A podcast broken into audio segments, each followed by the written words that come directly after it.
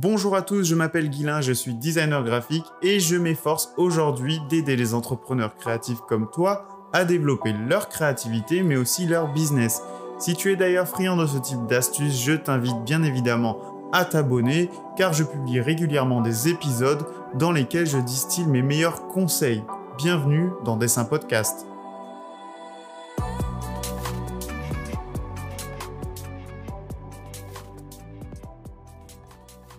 Je suis ravi de vous retrouver pour ce nouvel épisode sous un nouveau format. Pour ceux qui m'écoutent depuis pas mal de temps, vous avez dû vous rendre compte que l'intro a changé et vous verrez que l'outro a changé aussi. Mais pour ça, je vous invite à rester jusqu'à la fin de l'épisode, bien évidemment. Et rien de mieux que de parler des rendez-vous clients pour pouvoir commencer ce nouveau format tu sais à quel point ça peut être très difficile d'appréhender ce type d'entretien. Que ce soit avec un gros client ou bien même avec un petit client, il y a des petites astuces, des petites choses à mettre en place qui te permettront justement d'arriver plus sereinement lors de tes rendez-vous.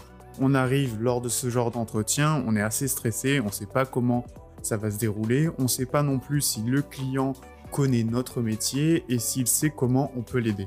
Le premier conseil que je peux te donner, c'est d'essayer de résumer de manière simple et efficace ton entreprise. On a souvent tendance à penser qu'on sait exactement ce qu'on fait, qu'on sait exactement comment présenter son entreprise, mais c'est souvent faux et on oublie souvent de se mettre à la place de la personne qui est en face de nous. Une très bonne technique, c'est de se mettre à la place de l'entreprise, d'exprimer les problématiques qu'elle rencontre et de montrer comment toi tu peux les aider. Si on prend l'exemple d'un designer graphique comme moi, d'un graphiste, ça pourrait très bien être ceci. Vous savez comment les entreprises ont parfois du mal à communiquer sur leurs produits ou bien leurs services? Eh bien moi je les aide en créant des visuels qui pourront leur permettre d'avoir beaucoup plus de clients. C'est assez simple dit comme ça, mais ça devient tout de suite beaucoup plus accessible pour la personne qui est en face de toi. Maintenant que tu as expliqué ton activité, tu dois essayer de connaître la personne qui se trouve en face de toi. C'est comme si tu venais à un entretien d'embauche sans connaître l'entreprise pour laquelle tu avais postulé. Ça paraît bête comme ça, mais si ça t'arrive, évidemment, tu vas vite être rejeté parmi tous les candidats et ça va être exactement la même chose pour toi en tant que professionnel. Et pour ça, Google est ton ami. Ce que je te conseille, c'est de faire quelques petites recherches. Tu regardes un peu leurs réseaux sociaux, leur page internet, ce qu'ils font, le produit qu'ils vendent, le secteur d'activité dans lequel ils travaillent, mais aussi leurs concurrents et tu de voir un peu comment leurs concurrents travaillent en termes de communication. En faisant ça, certaines problématiques de communication vont te sauter aux yeux. Si tu veux, c'est comme si tu avais une vue d'ensemble de la société et tu pourras très bien te dire, voilà, le meilleur moyen d'aider cette entreprise à vendre ce produit, ça pourrait être par exemple d'appuyer un peu plus la communication sur les réseaux sociaux, surtout s'ils sont pas présents par rapport à leurs concurrents. Ça te permet justement de mettre en avant certains problèmes et d'essayer de les résoudre à ton niveau. Puisque beaucoup d'entreprises qui feront appel à toi pourront se dire, tiens, j'ai besoin... Euh, d'un flyer ou bien j'ai besoin d'un logo ou de refaire ma charte graphique. Mais est-ce que c'est vraiment la bonne solution? Peut-être pas. Vient le moment de l'entretien où tu commences à suer à grosses gouttes, mais non, tu n'as pas besoin de stresser, tout va bien se passer. La seule chose que tu as à faire, c'est poser des questions simples et écouter les réponses. À partir du moment où tu vas mettre ton interlocuteur au centre de la conversation sur un piédestal, le client va se sentir valorisé et sera beaucoup plus à même de faire appel à tes services. Dirige l'entretien, parle calmement et écoute les réponses. Si un client fait appel à toi, c'est qu'il a une requête précise. Il veut donc faire appel à toi pour un type de projet particulier.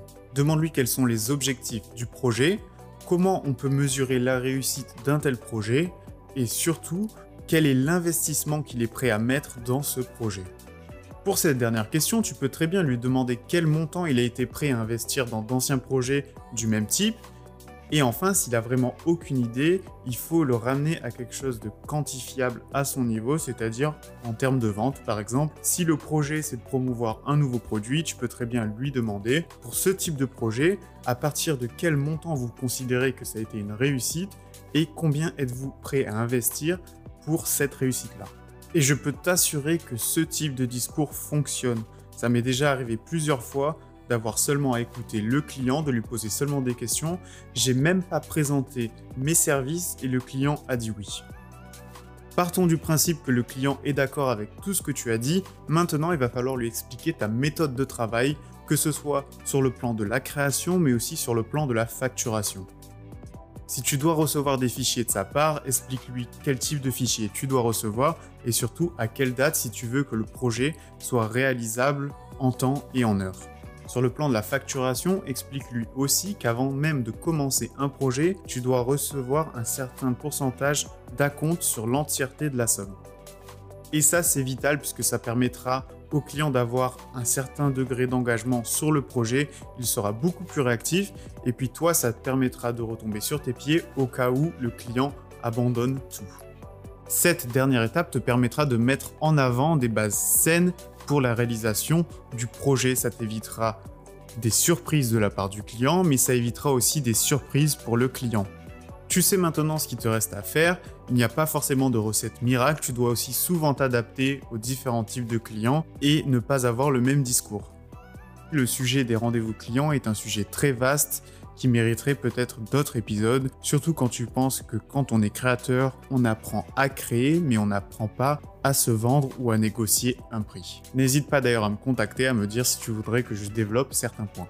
On arrive au terme de cet épisode, j'espère que ça t'a plu. N'oublie pas que le meilleur moyen d'appliquer ces conseils, c'est bien évidemment d'agir et de les utiliser. Je t'invite aussi à laisser une évaluation sur ta plateforme d'écoute préféré et aussi à t'abonner et à partager l'épisode autour de toi car c'est le meilleur moyen de soutenir mon travail. Enfin, si tu as encore des questions ou si tu cherches à me faire un retour sur un épisode, n'hésite pas à me rejoindre sur Instagram à tirer du bas dessin tirer du bas. Je mettrai d'ailleurs le lien dans la description de l'épisode. Je publie régulièrement du contenu sur cette plateforme et je reste assez disponible quand il y a des questions sur le sujet de l'entrepreneuriat créatif. A plus dans un prochain épisode.